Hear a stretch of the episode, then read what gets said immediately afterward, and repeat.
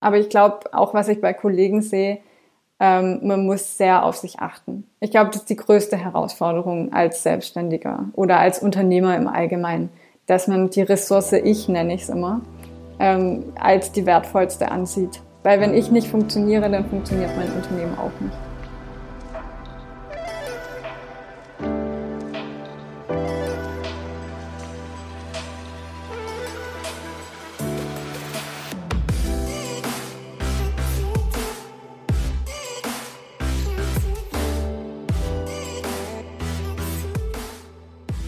Wenn du nicht bereit bist, das Außergewöhnliche zu riskieren, wirst du dich mit dem Gewöhnlichen zufrieden geben müssen.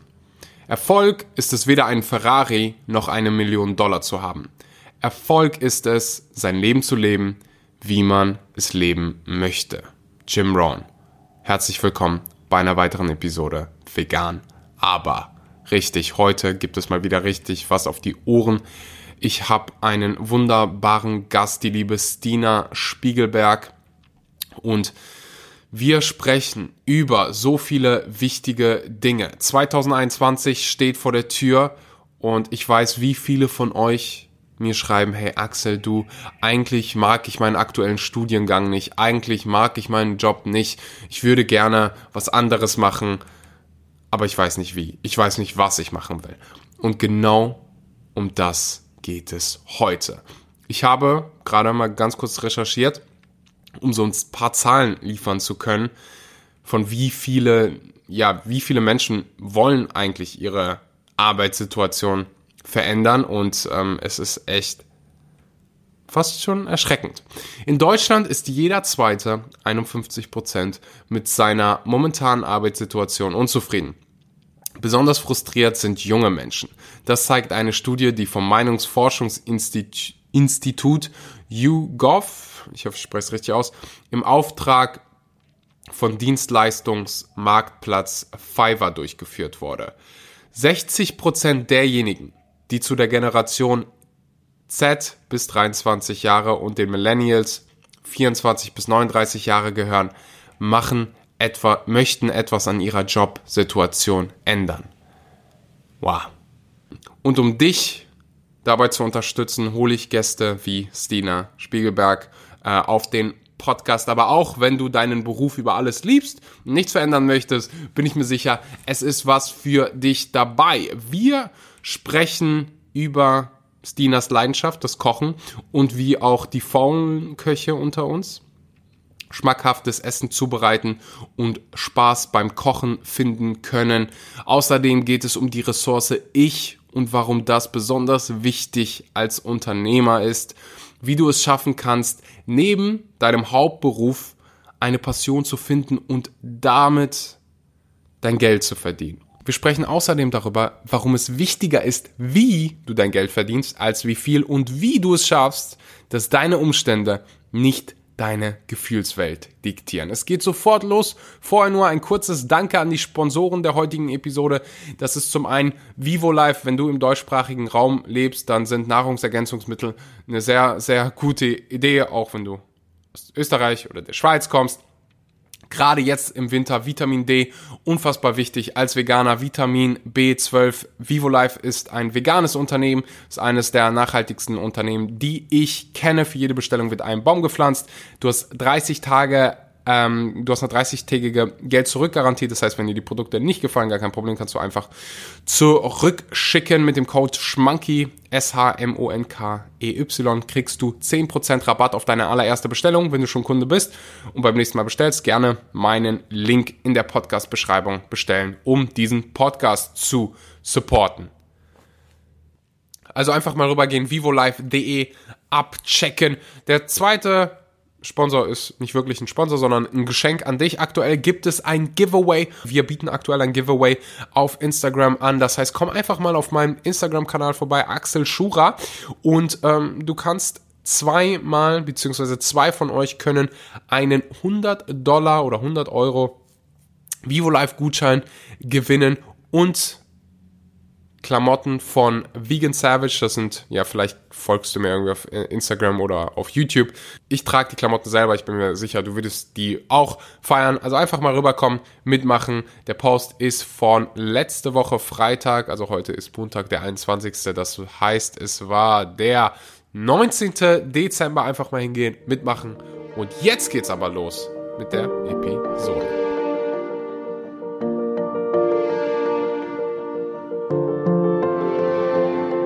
Einen wunderschönen guten Morgen, guten Mittag oder guten Abend und herzlich willkommen bei einer weiteren Episode. Heute zu Gast ist Dina Spiegelberg.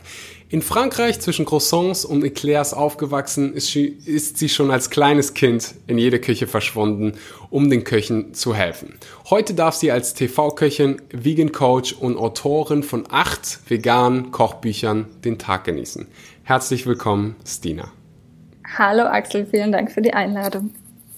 Als ich das auf deiner Website gelesen habe, musste ich ehrlich gesagt erstmal äh, googeln, was Eclairs sind und wie man das ausspricht. ja, ich glaube, das ist äh, für Deutsche jetzt nicht so das Alltagsgericht oder Snack. Ähm, aber für die Franzosen gibt es das tatsächlich in jeder Bäckerei. Ist, ist wahrscheinlich nicht typisch vegan, oder? Nee, absolut nicht. Also du brauchst da einen Brandteig für. Das ist jetzt auch erst in meinem neuen Buch, übrigens das neunte inzwischen. Wenn du das auf der Homepage gelesen hast, dann zeigt das mal wieder, dass ich im Rückstand bin. Ich muss ständig alles aktualisieren. Ja. So ist aufgefallen. Neunte Buch. Ja. Umso, umso besser. Ich habe gerade angesprochen, du bist in Frankreich aufgewachsen und arbeitest heute in Deutschland. Ähm, für mich und für alle anderen, die jetzt gerade zuhören, könntest du uns ein bisschen Kontext geben über, wie kamst du zu dem, was du heute machst? Also wie kamst du von den Croissants in Frankreich zu der Fernsehschau in äh, Deutschland? Also ich bin in Frankreich aufgewachsen, aber meine Eltern sind beide Deutsche. Also das war mehr so berufsbedingt von meinem Papa, dass wir rübergezogen sind und meine Eltern die Schnapsidee hatten, die Kinder könnten ja zweisprachig aufwachsen. Was so rückblickend auch total schön war, aber ähm, halt auch mit vielen Herausforderungen nach wie vor irgendwie so verbunden ist. Ähm, zum Beispiel manche Vokabeln fallen mir einfach nur auf Französisch ein. Nach wie vor, das ist total verwirrend. Dabei ist mein Französisch gar nicht mehr so gut. Aber anyways, ähm, wir sind dann wieder nach Deutschland gezogen. Ich habe auch in Deutschland mein Abi gemacht und habe dann erstmal Wirtschaftsingenieurwesen studiert. Ähm, meine Mama ist Künstlerin, mein Papa ist Ingenieur und irgendwie war das nach dem Abi so der vielseitigste ähm, Studiengang, den ich mir vorstellen konnte. Das war im dualen System, das heißt, man hatte von den Dozenten auch Einblicke in die Praxis und würde, mhm. wurde für das Studium auch vom Unternehmen eingestellt. Also ähm, war das auch alles in kleinen Gruppen und es war ein wahnsinnig spannendes Studium. Und rückblickend auch die allerbeste Vorbereitung auf meine heutige Selbstständigkeit, ohne dass ich das Das ist so interessant, wusste. dass du das, dass du das sagst, weil man würde jetzt hören, äh, irgendwie Studium und Wirtschaft. Wie passt das mit äh, beispielsweise Kochbuchautor zusammen? ja, ja, es ist auch echt crazy so auf den ersten Blick. Ähm, ich habe dann nach dem Studium in der IT gearbeitet, drei Jahre lang und echt äh, tolle unternehmensübergreifende Projekte geleitet und habe aber in der Zeit echt gemerkt, dass mir das die Energie aussaugt, ähm, ohne dass ich da persönlich ähm, mit Leib und Seele dabei bin. Also ich bin immer jemand, mhm. der sich zu 150 Prozent engagiert in allem, was er tut und so war das eben auch in der IT.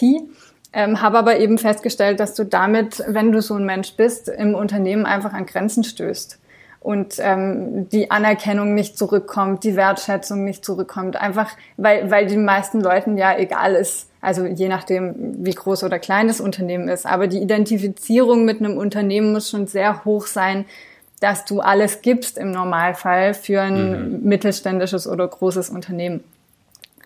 Ähm, es sei denn, du hast natürlich eigene intrinsische Ziele. Aber genau, ich habe mich einfach in diesem Un Umfeld irgendwann ähm, nicht mehr so richtig zu Hause gefühlt und war auch sehr ausgebrannt. Ähm, und habe dann quasi aus dem Burnout äh, beschlossen, ich muss was machen, was mir Freude macht. Und habe aber parallel dazu schon ähm, mein erstes Buch damals noch in der Beschäftigung geschrieben. Also ich habe äh, ein Jahr lang mein erstes Backbuch am Wochenende und im Urlaub geschrieben. Und das war natürlich auch eine Belastung, also das parallel zu machen, das muss man ganz klar sagen.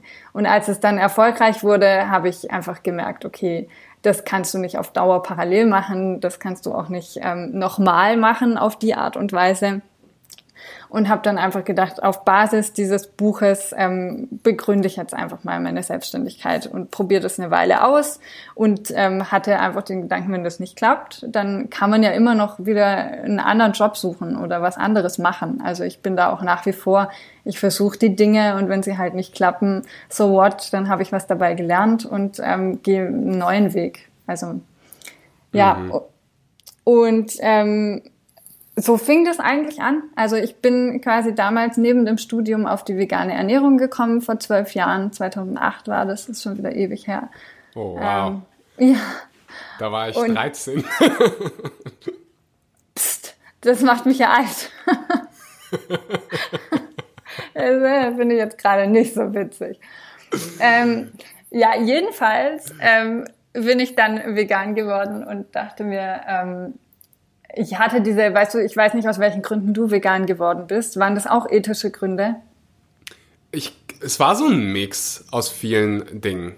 Also es fing an so mit Gesundheit und dann der ausschlaggebende Grund war wahrscheinlich die Ethik und die Umwelt. Also es ist nicht wirklich so ein Grund jetzt per se, sondern irgendwie so ein allgemein Konzept, das einfach für mich Win-Win war, sodass ich dann vegan geworden bin. Und wie lange lebst du vegan? Ähm, ist jetzt mindestens fünf Jahre, fünf Jahre und ein paar gequetschte Monate. Ja, voll cool. Ja, also für mich war das damals auf jeden Fall die Ethik. Und mhm. ich habe dann schnell gemerkt, dass ich so innerlich gefrustet war. Ähm, ich hatte die, diese ganzen neuen Erkenntnisse von wie die Welt funktioniert, was ich davor nicht gesehen habe oder nicht sehen wollte. Und ähm, dachte mir, warum sieht das verdammt nochmal kein anderer? Warum leben die alle so weiter, wie sie leben? Und das hat mich inner innerlich richtig zermürbt und frustriert. Und ähm, ich habe dann gemerkt, dass ich auf die Leute eben mit diesem dogmatischen Wissen und ähm, Art und Weise zugehe und mich das kein Stück weitergebracht hat. Und mhm. dann bin ich sehr schnell umgeschwenkt auf Kulinarik und habe gemerkt, mit Kulinarik kannst du die Leute begeistern, ohne dass du irgendwie inhaltlich drauf eingehen musst. Yeah. Und das hat echt so meinen Weg gezeichnet. Also, dass ich mir als Ziel gesetzt habe, auch schon ähm, damals kam ich eben über die Rezepte dann ans Bloggen und habe gesagt, ich brauche zu jedem Rezept ein Bild. So habe ich mir dann die Fotografie beigebracht, weil es einfach unabdinglich ist. Ich hasse diese Kochbücher, wo irgendwie zwei, drei, vier, fünf Seiten Rezepte drin sind und kein einziges Bild dazu. Also ich muss. du ich willst muss ja schon sehen, wissen, was du da isst, oder? oder ja, ich weiß nicht, ob es dran liegt, dass ich einfach ein visueller Typ bin, aber du kannst doch nicht irgendwie nur Zutaten zusammenschreiben und erwarten, dass die Leute wissen, wie es schmeckt, wie es aussieht, wie es, welche Konsistenz. Oder ich finde es sehr anstrengend. Sehe ich auch so, aber ich bin auch ein äh, visueller Mensch. Was du gerade, was du gerade gesagt hast mit der Kulinarik beziehungsweise der Herans Herangehensweise, um andere Menschen für vegane Ernährung überhaupt, ja, um überhaupt ein Interesse zu wecken.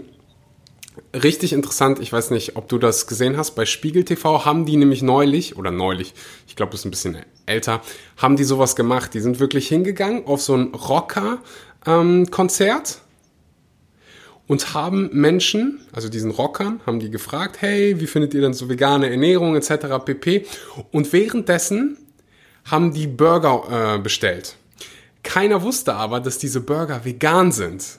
Also hm. während die alle darüber sprechen, oh, vegan ist nichts für mich etc. pp. und macht gar keinen Sinn, haben die alle diese Burger gegessen und die von Stern TV haben gefragt, na, äh, wie findet ihr denn die ähm, Burger? Ja, richtig lecker, bester Burger auf dem ganzen äh, Konzert etc. pp.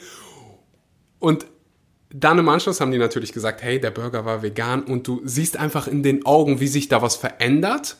Hm. Und deswegen wollte ich das nochmal so hervorheben, was du gerade gesagt hast. Dieser positive Ansatz ist viel, viel effektiver als dieses negative, dogmatische, hey, du bist schlecht und ich glaube, fast jeder Veganer kommt irgendwann mal in diese Situation, wo das schwierig ist, wo man dieses Negative in sich trägt. Also zumindest war das auch so bei mir, als ich vegan geworden bin, hatte ich das ähnlich wie du, dass ich gesagt habe, hey, warum macht denn keiner hier seine Augen auf? Warum machen wir so weiter? Und warum wird das von von den meisten noch unterstützt, von der Regierung noch unterstützt, obwohl wir eigentlich alles wissen.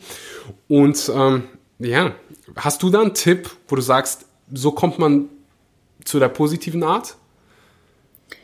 Ähm, ich glaube, es braucht ein Stück weit Zeit, weil du erstmal verarbeiten mhm. musst, was du gesehen hast. Also das kann man schon psychologisch auch als Traumatisierung je nachdem, was man gesehen hat, äh, bezeichnen, würde ich sagen. Und ich glaube, man muss davon Abstand nehmen. Also obwohl das praktisch mein Beruf ist und ich immer wieder feststelle, dass viele erwarten, dass ich weiß, so was die neuesten Filme und Dokumentationen auf dem Gebiet sind, ähm, habe ich mich da vollständig von verabschiedet. Also das macht nicht meine Qualität als Autorin oder Köchin oder äh, Influencerin, wie auch immer man mein Berufsbild sieht, aber das macht die Qualität nicht aus. Ähm, mhm. Und für mich selbst, ich habe da viel, viel mehr Ruhe drin gefunden, seitdem ich mich damit nicht mehr intensiv befasse. Ich weiß, wie das abläuft und ich weiß, dass ich da nicht für bin, aber ich glaube, man muss mit sich selbst auch sehr zum einen tolerant umgehen und zum anderen aber auch liebevoll. Also ich würde ja auch, ich glaube, wir haben die Tendenz, jeder, der irgendwie ehrgeizig ist, und du hast ja auch vorhin davon gesprochen, dass du 120 Prozent in deinem Job gibst, das würde ich auch mal als Ehrgeiz bezeichnen. Ähm, und ich vermute, dass wir da ähnlich gestrickt sind, dass man da einfach so hohe Ansprüche an sich selbst hat, und ich glaube, die muss man auch in der veganen Ernährung ein Stück weit, oder nicht nur in der Ernährung, sondern vor allem auch in, in dieser Informationslust, die man hat am Anfang, ein Stück weit ablegen. Also ich muss nicht alles wissen und trotzdem kann ich dagegen sein. Also ich muss mhm. auch nicht alles rechtfertigen können oder jedem tausend Argumente darlegen können. Also ich bin für mich dazu übergegangen und das stellt sich als immer positiver heraus für mich und meine Umwelt, dass ich einfach nur vorlebe, was ich glaube, was für mich richtig ist und was für die Umwelt richtig ist und so viel wie möglich versuche einzubeziehen, aber meine Energie nicht da reinstecke, zu versuchen, andere aktiv zu bekehren oder zu motivieren, sondern einfach versuche, das, was ich mache und was ich im Alltag mache, so viel wie möglich zu teilen und andere daran teilhaben zu lassen und zu sehen, wie unkompliziert und einfach das sein kann. Und dann hoffentlich eben so ein bisschen Anteil nehmen oder neugierig werden, inspiriert werden. Mhm. Ich glaube, es ist unheimlich wichtig, dass wir, dass jeder da so aus seiner eigenen Intuition hört, weil wir von allen Seiten was brauchen. Wir brauchen die Kochautoren, die unfassbar leckere vegane Sachen machen. Wir brauchen aber auch die Aktivisten, die irgendwie hm, auf der Straße ja. stehen und dann die Influencer, die irgendwie nur zu Hause hocken. Ich glaube, wir brauchen von allem so ein bisschen. es ist halt wichtig, dass man seine eigene mentale Gesundheit dann nicht irgendwie über Bord wirft, sondern, also ich wäre wirklich frustriert, wenn ich den ganzen Tag kochen würde, äh, weil ich einfach, weil mir das keinen Spaß macht. Und ähm, sie weiß aber auch, dass, also meine Community fragt mich regelmäßig, hey, kannst du mal ein Rezept etc. pp machen? Aber mir macht es einfach selber keinen Spaß und dann mhm. verweise ich lieber auf die Menschen, die das wirklich interessiert, die wirklich ein Herz dafür haben, äh, wie, wie, dich beispielsweise, wo, wo, wo ich dann weiß, hey, die sind mit einem die machen das wirklich gerne und deswegen kannst du das wahrscheinlich auch äh, immer noch machen, nachdem du neun Kochbuch, Kochbücher geschrieben hast. Ja, ich habe immer neue Ideen. Also der, der Kern ist aber auch nicht so das Kochen, sondern vor allem das, also diese Beschäftigung mit den Sinnen. Mir gefällt am Kochen auch so und Backen das Meditative. Also ich mag das unheimlich ähm, mit Gerüchen und ähm, verschiedenen Haptiken oder eben auch dieses Fotografieren im Nachgang. Ähm, das macht mir einfach unglaubliche Freude. Und ich merke, dass dieses, weißt du, ich meine, du kommst ja auch aus der Yoga-Szene. Und äh, für viele ist Yoga nicht so nahbar und greifbar. Ähm, aber Kochen tun ja die meisten. Also ob jetzt frisch kochen oder wie auch immer, es sei mal dahingestellt. Yeah. Aber Essen tun wir alle und deshalb müssten wir theoretisch auch alle kochen. Und das ist ja auch nichts, was jetzt irgendwie Stunden dauert, sondern man kann ja mit ganz einfachen Spaghetti mit Tomatensauce zum Beispiel anfangen, wenn man noch nicht viel gekocht hat. Ähm, aber ich meine, sich die Zeit zu nehmen und sich die Wertschätzung zu schenken, dass man jetzt einfach für sich frisch kocht, ich glaube, das ist so ein overall Mindset, was einem selbst so unfassbar gut tut. Und deshalb ist für mich Kochen so wichtig. Also es ist nicht nur das Gericht am Ende oder dass ich sage, ich habe jetzt tausende Rezepte veröffentlicht und natürlich freue ich mich drüber, ähm, jedes Mal, wenn mir jemand eine Rückmeldung gibt, dass ich wieder einen Weg begleiten durfte oder eine Familie motivieren konnte oder ähm, wie auch immer, das ist natürlich immer tolles Feedback, aber am Ende ist es einfach so ein Stück weit zu zeigen, wir haben diese ganzen einfachen Zugänge zu uns selbst im Alltag. Wir müssen nur wieder neu lernen, die anzuwenden oder uns Zeit dafür zu schenken. Also wir sind so verrannt in dieser Hektik und in was für ein Bild wir nach außen abgeben oder was die Wirtschaft von uns verlangt oder wie die Gesellschaft denkt. Und für mich ist Kochen so einer der einfachsten Ankerpunkte, um sich einfach im Alltag so ein bisschen Zeit zu schenken und so ein bisschen auch Ruhe im Kopf. Also ja. Mhm. Definitiv.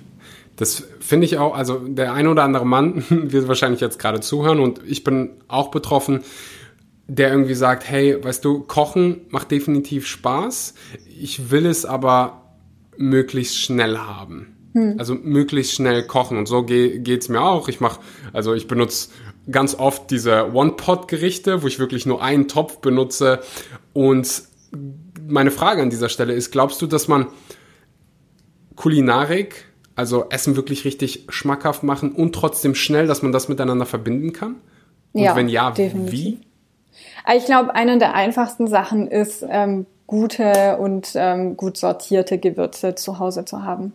Also die mhm. einfachste Möglichkeit aus einem Gericht, von mir aus irgendwie Spaghetti mit Tomatensauce, kannst du was Mexikanisches machen, du kannst was Asiatisches draus machen, du kannst was Urdeutsches mit bisschen Lorbeer und Piment draus machen. Also du kannst so ganz einfache Mittel eigentlich einsetzen. Und ich glaube, das ist auch was, was einen am ehesten an die Kulinarik ranführt, dass man einfach mal beim Kochen nebenher sich so ein, zwei Gewürze raussucht, so wie riecht eigentlich Salbei und wozu passt das? Und das einfach mal reinschmeißt und ausprobiert. Oder wie funktioniert, welche Aromen werden rausgelöst, wenn ich das jetzt mit einer veganen Butter in die Pfanne gebe? Welche Aromen kommen raus, wenn ich das in einen Topf gebe? Das sind ja unterschiedlich lösliche Aromen auch die sich dann ausbilden. Und das ist irgendwie echt spannend für uns. Und das bildet halt auch nochmal Synapsen in dem Moment, wo ich das ausprobiere und verwende. Und man sagt ja nicht umsonst, dass man zehnmal was probiert haben muss, bevor es einem schmeckt. Und ich glaube, eben durch dieses Ausbilden von den Synapsen lernst du auch sofort, ich sag mal in Anführungsstrichen, besser kochen, weil du Aromen viel besser verbinden kannst. Also ich schreibe 80 bis 90 Prozent der Rezepte, die ich ähm, veröffentliche, im Kopf, ähm, weil ich schon schmecke in dem Moment, wo ich an Gewürz denke. Das klingt irgendwie crazy, aber die Synapsen sind so gut verschaltet, dass man einfach schon weiß, wie sich was zusammensetzt. Und jemand, der selten kocht, der hat diese Synapsen gar nicht. Also der wüsste jetzt gar nicht, außer vielleicht Paprika, Salz und Pfeffer, was kann ich da jetzt noch reingeben und so wie welche Aromen passen zum Beispiel zu Kokosmilch und solche Sachen. Und ich glaube, da fängt auch an, richtig Spaß zu machen. Also, und das ist nichts, was Zeit braucht. Das kannst du genauso mhm. in zehn Minuten Curry kochen. Definitiv, definitiv. Kann ich aus meinem äh, eigenen Leben gerade berichten. Ich habe neulich hier auf Bali gesehen, dass ein Restaurant ihren Reis, ihren braunen Reis in Zitronengras und ein bisschen Ingwer gekocht hat. Und ich habe diesen Reis gegessen und es hat mir einfach so unfassbar geschmeckt. Und das kostet mich wirklich irgendwie 20 Sekunden irgendwie Zitronengras und ähm, Ingwer hinzuzugeben, aber es schmeckt halt einfach komplett anders, als wenn du es einfach nur so in den Reiskocher gibst. Und das sind ähm, deswegen hundertprozentig kann ich nur unterschreiben, was du gerade gesagt hast, vor allen Dingen was die äh, Gewürze angehen. Bevor wir, also ich will am Ende nochmal ganz kurz darüber sprechen und hier jedem Mann und jeder Frau noch so ein paar Tipps von dir mit auf den Weg geben. Ich würde aber auch gerne über das Unternehmertum sprechen und du hast da schon ein paar sehr, sehr interessante Sachen gesagt, auf die ich nochmal äh, zurückgreifen würde. Also du warst, hast Wirtschaft, äh, beziehungsweise im Wirtschaftsbereich studiert. Ja. Und hast dann aber irgendwann gemerkt, hey, ähm, das ist nicht wirklich mein Ding, das ist nicht wirklich hundertprozentig meine Leidenschaft. Ich möchte lieber mich mit ähm, Ernährung beziehungsweise dem Kochen ähm, auseinandersetzen, äh, mit dem Autor da sein. Was ja, ich meine, so das ist ja, also um das vielleicht so ein bisschen von, von der Sinnhaftigkeit äh, zu verdeutlichen, das ist mhm. so ein mhm. bisschen wie wenn du beschließt, ich werde jetzt Blogger oder ich werde ähm, YouTuber. Also dir fehlt einfach der Content. Wirtschaft ist ja nur der Rahmen und das habe ich halt studiert und habe mit meinem Wissen und meiner Arbeitskraft quasi dann bis zu diesem Zeitpunkt nur einem Unternehmen gedient, ähm, dessen Aufgabe ich nicht ganz nachvollziehen oder unterstützen wollte. Ähm, mhm. und insofern hat mir eigentlich der Inhalt gefehlt, wenn man so sagen will. Und da bin ich mehr oder weniger durch Zufall drauf gestoßen. Mhm. Was würdest du sagen, waren die ein, zwei größten Challenges, die du bei diesem ganzen Prozess überwinden durftest? Also ich bin ein sehr ungeduldiger Mensch. Ähm, das ist allgemein was, an dem ich nach wie vor arbeite. Was mir auch meine kleine Tochter jetzt gerade gut beibringt. ähm, das ist, glaube ich, was, äh, wo man als Selbstständiger, ich meine, ich habe das nebenberuflich aufgezogen, dadurch kam einem das alles so ein bisschen beschleunigt vor, weil man auch keinen Zeitdruck dahinter hatte ähm, und ich jetzt nie in finanzieller Not in der Hinsicht war. Ähm, mhm. Aber das ist sicher ein Punkt, was man an sich ähm, trainieren sollte. Also mit der, ja, das ist einfach ungeduldig sein, ist in jedem Fall ungünstig. Und mhm. auf der anderen Seite ähm, ist, glaube überarbeiten, also gerade wenn man aus einem Umfeld kommt wie der IT, wo man auch gerne mal irgendwie 60 Stunden die Woche arbeitet, ähm, dann in die Selbstständigkeit zu gehen, wenn man sagt, irgendwie, das war nicht für mich Burnout bedingt, ähm, ist natürlich riskant. Ähm, aber gerade in der Anfangsphase ist so eine Euphorie mit dabei, dass man was aufbauen will, man lernt neue Kontakte kennen und das weiß ich einfach unfassbar zu schätzen. Aber ich glaube, auch was ich bei Kollegen sehe, ähm, man muss sehr auf sich achten. Ich glaube, das ist die größte mhm. Herausforderung als Selbstständiger oder als Unternehmer im Allgemeinen, dass man die Ressource ich, nenne ich es immer, ähm, als die wertvollste ansieht. Weil wenn ich nicht funktioniere, dann funktioniert mein Unternehmen auch nicht. Definitiv, weil man kann einfach permanent an irgendwas arbeiten. Also da kann ich, kann ich nur so unterschreiben, hört sich ziemlich nach äh, mir an, was den, was den zweiten Part ähm, betrifft. Nämlich dieses keine Pause machen und ähm, ja, das eine der besten Dinge, die ich in den letzten zwei Jahren gemacht habe, war, waren fünf Tage Urlaub ohne mein Handy. Das war, das habe hm. ich gerade hinter mir, nicht mal fünf Tage, eine ganze Woche.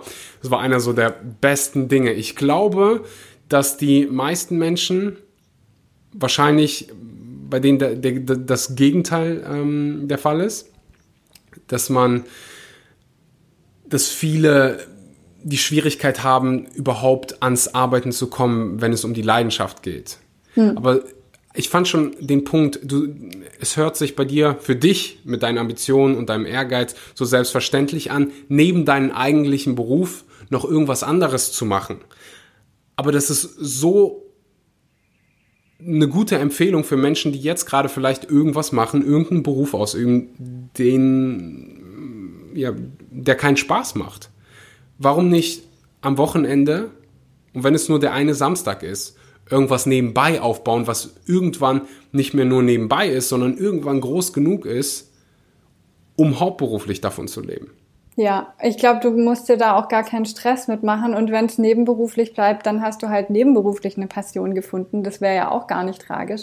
Aber diese Ambition zu sagen, ich mache, ich meine, als Wirtschaftsingenieur, du verdienst schnell äh, ziemlich viel Geld und mhm. jetzt, du bist quasi in so einem Trichter drin von Managementposten wo du denkst, ähm, wenn ich den jetzt aufgebe, dann fängt der Kopf schon an zu rechnen sozusagen. Ähm, und ich glaube, das ist für viele, dass sie Angst haben, ihren guten, in Anführungsstrichen, aber ungeliebten Job aufzugeben ähm, und dann weniger verdienen. Aber ich, ich glaube, man muss da einfach auch ganz ehrlich zu sich selbst sein und reflektieren, was man im Leben will. Wenn man wirklich glücklich ist, dadurch, dass man die Statussymbole hat oder gewisses Niveau an ähm, Income erreicht hat und einen das wirklich vom Innersten glücklich macht, dann ist das gut. Also dann ist das auch das Richtige für einen. Es muss halt die Motivation mhm. stimmen. Aber wenn ich sage, eigentlich arbeite ich nur dafür, ähm, dass andere sehen können, dass ich ein großes Haus habe oder damit ich mir die Freizeit leisten kann, andere Dinge zu tun,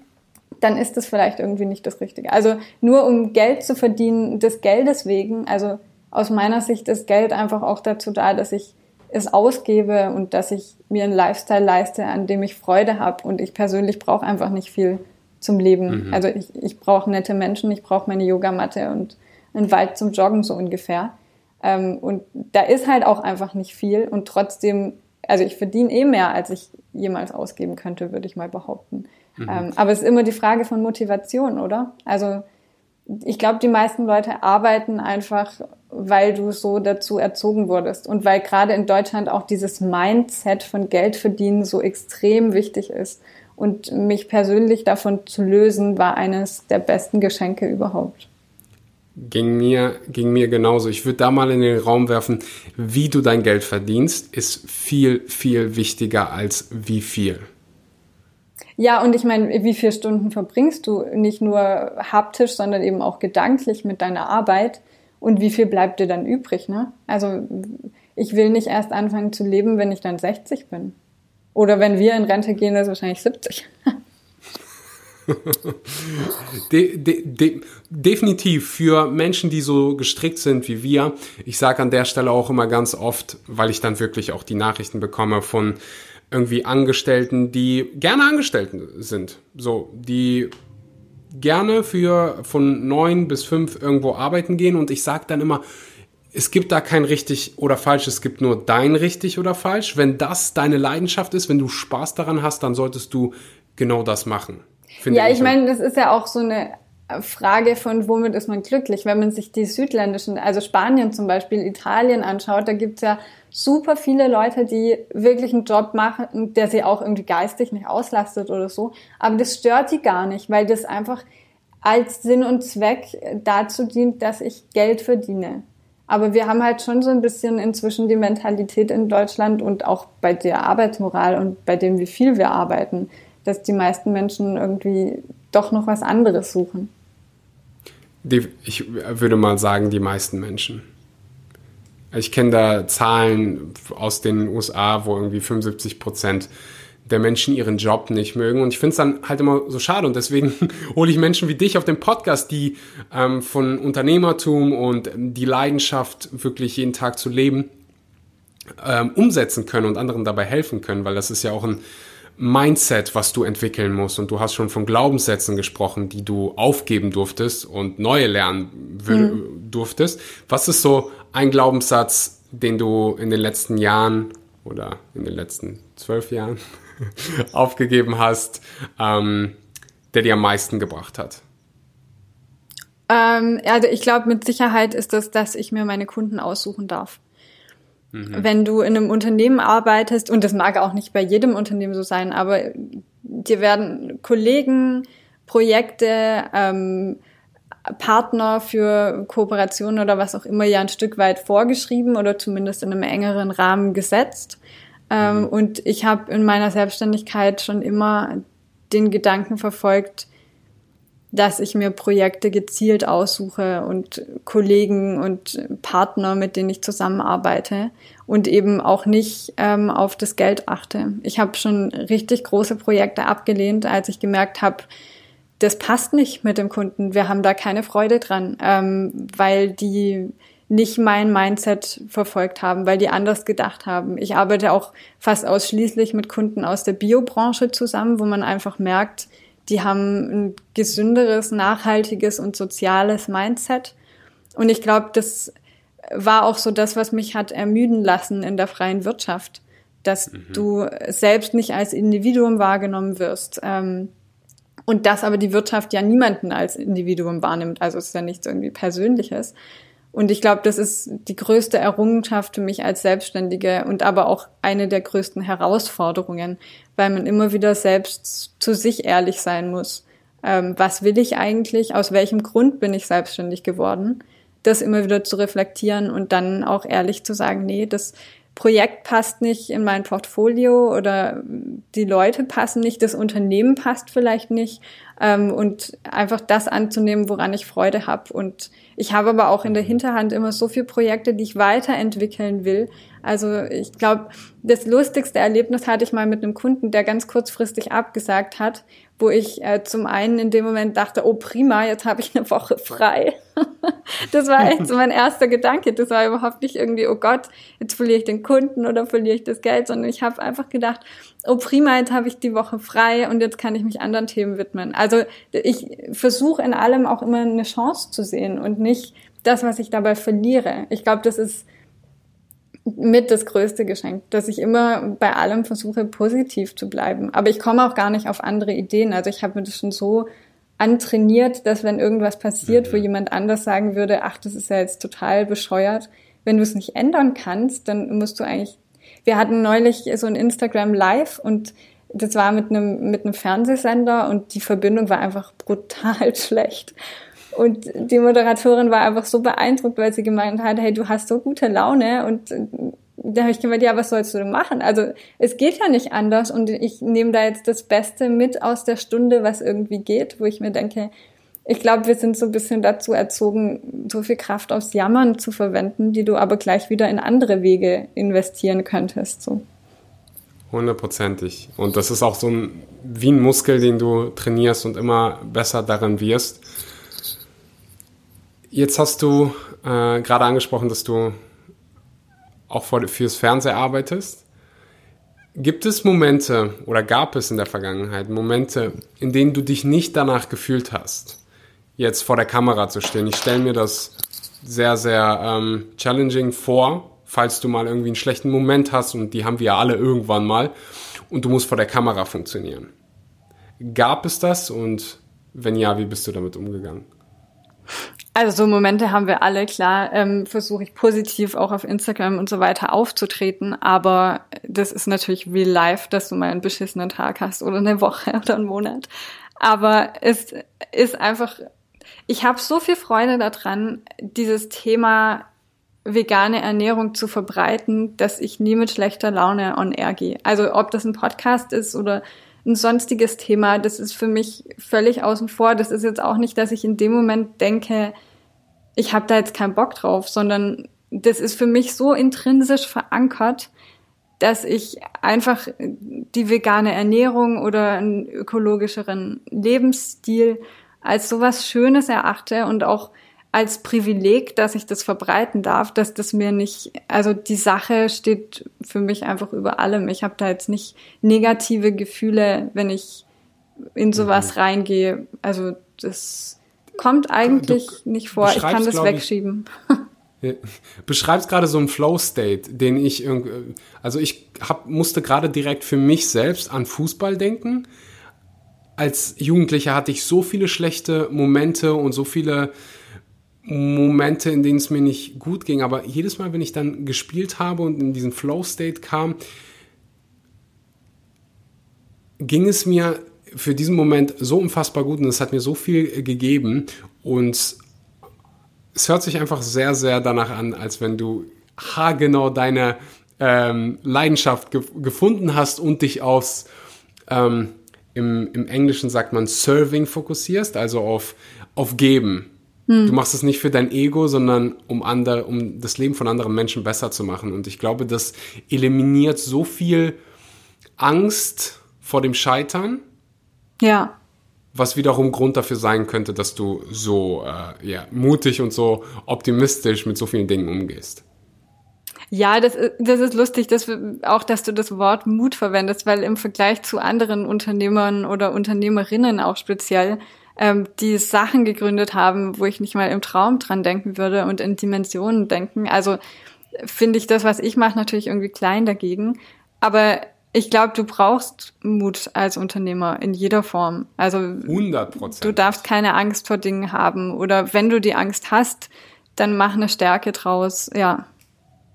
Definitiv. Und ich würde sogar sagen, du musst dich diesen, diesen, diese Ängst, diesen Ängsten müssen wir uns stellen. So, wenn wir davon wegrennen permanent, dann kriegt uns diese Angst irgendwann wieder. Und hundertprozentig als Unternehmer hast du häufiger ähm, mit dieser, mit, mit gewissen Ängsten zu beschäftigen ähm, oder darfst du dich mit beschäftigen. Was würdest du jetzt jungen Menschen oder vielleicht auch nicht mehr so junge Menschen, wer definiert schon jung, was würdest du diesen Menschen mit auf den Weg geben, die jetzt gerade in einem Beruf sind, den sie nicht gerne machen und sie wissen, hey, eigentlich will ich was anderes machen. Ich weiß aber nicht was. Was würdest du diesen Menschen mit auf den Weg geben? das klingt jetzt irgendwie nach einer Marketingmasche, aber ich würde Ihnen wirklich empfehlen, meinen Kurs erfolgreich selbstständig mal zu machen.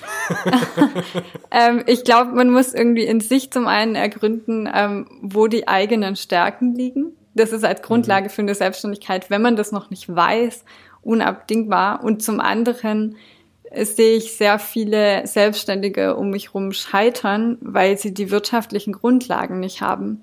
Und es tut mir vor allem für die ganze bio-vegane Szene leid, weil ich glaube, wir müssen mehr in der Wirtschaft mitmischen. Also wir können die Gesellschaft auch nur verändern äh, in eine Richtung, die sich positiv auf uns auswirkt, wenn wir eben mitspielen in der Wirtschaft. Und wenn man, also das klassische Beispiel ist, dass jemand sagt, ich will irgendwie mehr Freude und Beweglichkeit in die Menschen bringen mit Yoga zum Beispiel. Und dann mhm. macht sich jemand selbstständig mit einem Yoga-Studio und ähm, verfolgt aber dann nach eigenen Aussagen keine wirtschaftlichen Absichten, weil man es ja aus Freude tut. Und ich glaube, dieser Gedanke ist für eine Selbstständigkeit einfach komplett verkehrt. Also diese Angst auch gerade für Menschen, die irgendwie in der Bioszene arbeiten oder ähm, eben soziale Themen auch verfolgen, einfach was Gutes tun wollen, die haben oftmals Angst vor monetären Zielen. Aber ich glaube, mhm. dafür, dass eben was erfolgreich sein muss, äh, kann, musst du diese Grundlagen haben, dass es sich auch wirtschaftlich auf Dauer trägt, weil nur dann kannst du zum einen was verändern und zum anderen kannst du auch nur dann 120, 150 Prozent geben. Weil wenn du parallel irgendwann feststellst, ja, ich muss jetzt wieder in eine Festanstellung gehen, ähm, um mein Geld zusammenzukratzen, dann hat es ja irgendwie nicht funktioniert. Mhm. Glaubst du, das liegt daran, dass es da vielleicht einen Glaubenssatz gibt, der sagen könnte, hey, Geld ist schlecht? Ja, ich meine, im Vergleich zu anderen Ländern sind wir schon in Deutschland von der Mentalität her so aufgebaut, dass wir nicht wirklich Stolz zeigen dürfen. Also es gibt diese klassischen Statussymbole, die wir haben, aber zu sagen, hey, ähm, ich mache das auch ganz offen. Ich sag, ich habe mein Buch rausgebracht und ich bin da mega stolz drauf. Und teilweise gucken dich die Leute komisch an, ähm, aber ich glaube, das ist gesund und das ist wichtig. Also, dass wir auf Dinge, die wir erreicht haben, stolz sind und auch auf andere stolz sind, die Dinge gemacht haben, ohne Neid zu empfinden. Ich glaube, das ist alles so ein bisschen ein Kreislauf. Ähm, und an der Stelle fängt es auch einfach an. Definitiv. Und Hatte ich da eine Frage damit beantwortet? Ich überlege gerade. Schon äh, ein Stück weit. Ähm, wichtig ist halt überhaupt das mal in den Raum zu werfen, dass es okay sein darf, mit deiner Leidenschaft, ob es jetzt vegane Ernährung ist oder dein, dein Yoga-Studio, es ist in Ordnung, auch gutes Geld damit verdienen zu dürfen. Also man Ach, die Angst vor Geld war es, ja, genau. Genau, also es ist, heißt nicht nur, weil du irgendwie ähm, deiner, Leidenschaft, deiner Leidenschaft nachgehst und irgendwas Gutes für die Welt, für die Menschen tust, dass du nicht automatisch, also dass du nicht auch ordentliches Geld damit verdienen darfst. Ja, ich glaube, diese Angst vor Geld müssen wir einfach loslassen. Aber die haben erstaunlich viele Menschen und ich erlebe das natürlich mit meinem Engagement auch in der Unternehmerinnenwelt ähm, mhm. sehr stark bei Frauen. Also dass gerade diese Angst, ähm, eine meiner Freundinnen, die, mit der habe ich mich vor ein paar Monaten unterhalten und die hat mir dann eröffnet, sie wüsste nicht, wie viel Geld bei ihrem Mann auf dem Konto ist ähm, wo ich einfach irgendwie erschrocken bin, weil ich dachte, das ist ja so gemeinsames Eigentum und da sollte man drüber Bescheid wissen. Auch welche mhm. Kredite mhm. noch laufen oder was weiß ich. Aber das sind einfach Dinge, ähm, ja, wo sich Frauen gern rausnehmen in der Verantwortung, weil es auch für manche, ich meine, wenn man so keine Affinität hat zu Mathe oder so, naheliegend ist, dass man sagt, ja, das kann mein Mann besser, da kann der sich kümmern. Ähm, aber ich finde es so wichtig, dass man über alles einen Überblick hat, weil es schafft auch Selbstbewusstsein. Und ich glaube, das ist so die unternehmerische Basis. Also, dass man sich mit seinem Geld auskennt, dass man weiß, wie viel Ausgaben man hat, auch so einen Businessplan mal erstellen, weißt du? Dass man weiß, mhm. wie viel mhm. Geld brauche ich eigentlich für mein Unternehmen und mal zu visualisieren, wie viel brauche ich in den nächsten drei bis fünf Jahren, damit das funktioniert, dann hast du nämlich gleich einen ganz anderen Überblick. Wenn du es dir dann durchrechnest und feststellst, wenn du 10 Euro pro Person nimmst und die Räumlichkeiten noch mietest, dann bist du nach drei Jahren pleite. Dann siehst du das schon schwarz auf weiß und dann ist die Frage, ob du das Konzept noch genauso angehst. Mhm. Sehr, sehr interessanter ähm, Ansatz. Und ich habe es nicht nur bei Selbstständigen, also ich sehe das auch ganz oft bei Angestellten, dass so viele Angst vor Geld haben und vor Finanzen und ich meine. Ja klar, das haben alle, aber es war. ist natürlich bei Selbstständigen Bis, fatal, weißt du. Ja, ja, definitiv, ja, hundertprozentig.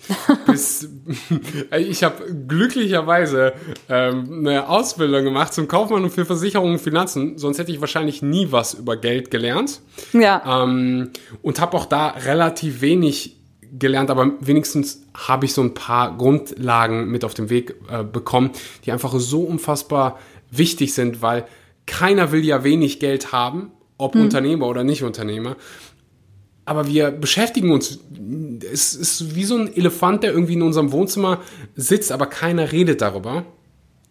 Im Gegenteil, man versucht es noch irgendwie zu verstecken und so irgendwie so ein ähm, unangenehmes Thema. Und ich glaube, du hast gerade einfach mal die Frage in den Raum ge geworfen mit deinen Aussagen, warum? Warum sprechen wir nicht darüber? Warum ist es so ein unangenehmes Thema? Hm. Und ich glaube, in dem Moment, wo wir uns damit beschäftigen, wo wir vielleicht auch was darüber lernen, ähm, nehmen wir uns so ein bisschen selbst die Angst ab. Weil wir wissen, hey, oh, okay, eigentlich ist es gar nicht so kompliziert und eigentlich habe ich, keine Ahnung, Reserven für die, next, äh, für die nächsten sechs Monate, auch wenn irgendwie gerade Corona ist. Ich glaube, die meisten beschäftigen sich einfach gar nicht damit. Ja, es ist so emotional verankert, ne? Also ich versuche auch an Themen, wo ich irgendwie feststelle, ich meine, als Selbstständiger weißt du ja nie, wie sich dein Jahr wirklich entwickelt. Ich meine, du planst, aber was dann kommt, es sind irgendwie zwei unterschiedliche Realitäten. Ähm, mhm. Und ich versuche immer wieder, wenn ich gerade unternehmerisch eine Emotion habe, die aufkommt, die rational abzubilden. Und dann stelle ich einfach ganz oft fest, dass meine Emotion unbegründet ist.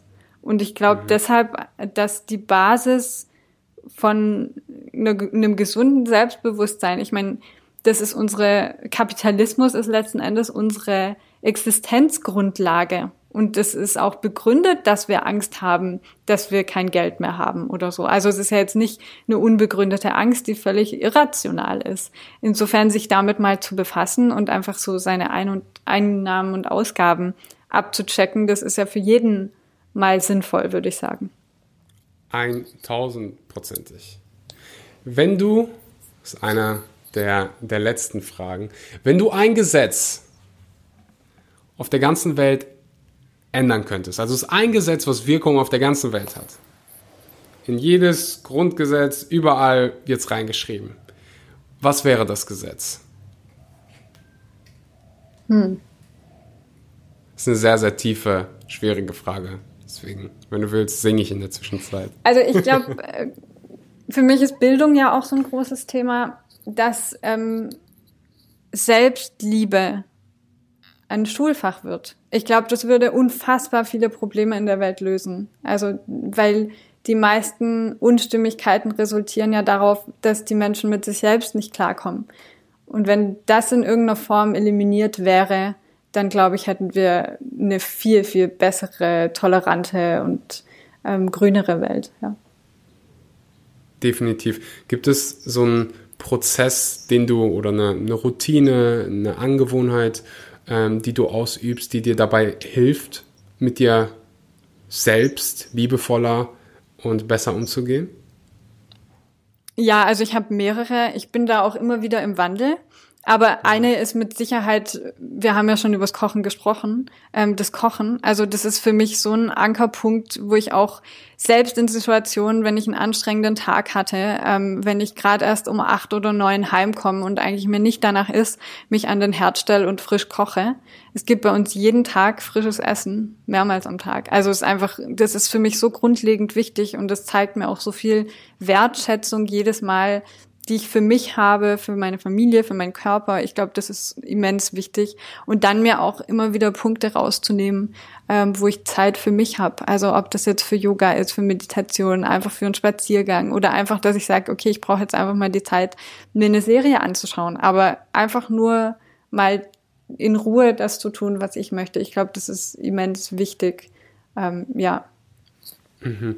Genau das höre ich auch ganz oft, dieses Bedürfnis danach.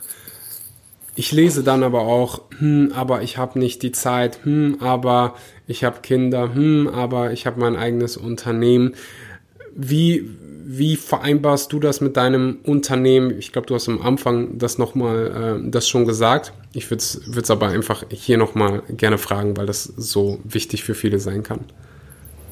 Ähm, ich glaube, man muss kommunizieren und einfach ehrlich zu sich sein. Das ist was, was meinem Partner und mir auch beidermaßen wichtig ist. Insofern haben wir auch extra Zeiten für uns gegenseitig sozusagen vereinbart, wo jeder machen kann, was er möchte. Auch jetzt mit Kind, wo dann der andere das Kind nimmt und man wirklich einfach nur mal so abgeschottet von der Welt ist sozusagen. Und ähm, für die Themen, ich meine, es ist natürlich auch eine Frage von Motivation. Und ich erfahre, das ist wie beim Sport eigentlich, ähm, je häufiger du es gemacht hast und je mehr du merkst, ähm, dass du Freude daran hast, umso motivierter bist du beim nächsten Mal, das wieder zu tun.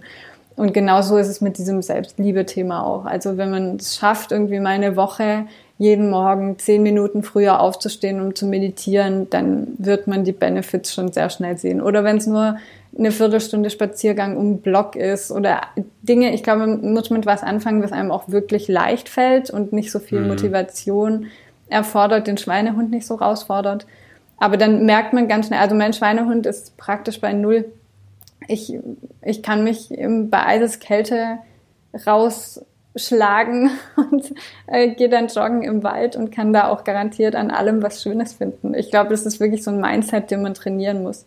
Wir sind einfach dazu erzogen, ja. Dinge negativ zu sehen. Also das ist, so funktioniert ein Stück weit die deutsche Denkweise. Und ich hatte eine Mutter, ich habe da sehr viel Glück gehabt. Meine Mama hat mir mit mir früher das Spiel gespielt, ähm, wenn es mir schlecht ging oder ich irgendwie schlechte Laune hatte, hat sie gemeint, jetzt sag mal fünf Dinge, die, die toll sind. Und das oh, wow. habe ich immer und immer wieder gemacht. Und inzwischen ist das einfach so in mir drin, dass ich viel, viel Gutes sehe. Und ich glaube, das ist so ein Geschenk, weil es gibt genug Dinge in der Welt, die falsch laufen. Aber du wirst die nur ändern können, wenn du siehst, in welche Richtung es positiv gehen muss. Oh wow, schöner, schöner hätte ich die Episode nicht äh, beenden können. So viel Mehrwert. Danke für deine Zeit, Stina. Danke vielen, vielen Dank, Sein. dass ich dabei sein durfte. Gib mir das inspiriert mich, du hast mich jetzt dazu inspiriert, noch mutiger zu sein und noch positiver zu sein. Es freut mich unheimlich, dass jedes Mal, wenn ich irgendwie ähm, mutige, positive Menschen sehe, dann, dann bewirkt das in mir nochmal was, ähm, ja, was noch, denn das, dieses Glück vervielfacht sich einfach. Also vielen Dank dafür an dieser Stelle. Ich verlinke natürlich Stinas ähm, Kanäle, Kochbücher in der Podcast-Beschreibung. Falls du die Episode bis dato gehört hast, und das hast du, wenn du jetzt meine Stimme hörst, teile sie gerne auf Instagram, tag Stina, tag mich, damit wir persönlich äh, Danke sagen können. Und ich sage bis zum nächsten Mal. Ciao, ciao, Stina. Ciao, ciao, bis bald. Das war die wunderbare Stina. Ich hoffe, dir hat die Episode gefallen. Falls das der Fall war, gerne eine Bewertung auf Apple Podcasts dalassen. Das hilft dem Podcast enorm, mehr Menschen zu erreichen. Du kannst ihn gerne auch auf Social Media teilen. Tag mich, damit ich persönlich Danke sagen kann. Und äh, eventuell leite es weiter an einen Freund, wo du weißt, oder an eine Freundin, wo du weißt, hey, die oder er könnte das gebrauchen. Ich danke dir unheimlich dafür, dass du deine Zeit mal wieder in deine Gesundheit investierst hast, falls du den Podcast um Weihnachten hörst, wünsche ich dir frohe Weihnachten und das Allerbeste für 2021. Guten Rutsch und ich freue mich auf die nächste Episode. Bis zum nächsten Mal. Ciao, ciao. Hey, I'm on vacation every single day cause I love my occupation. Hey, hey, hey, I'm on vacation. If you don't like your life, then you should go and change it.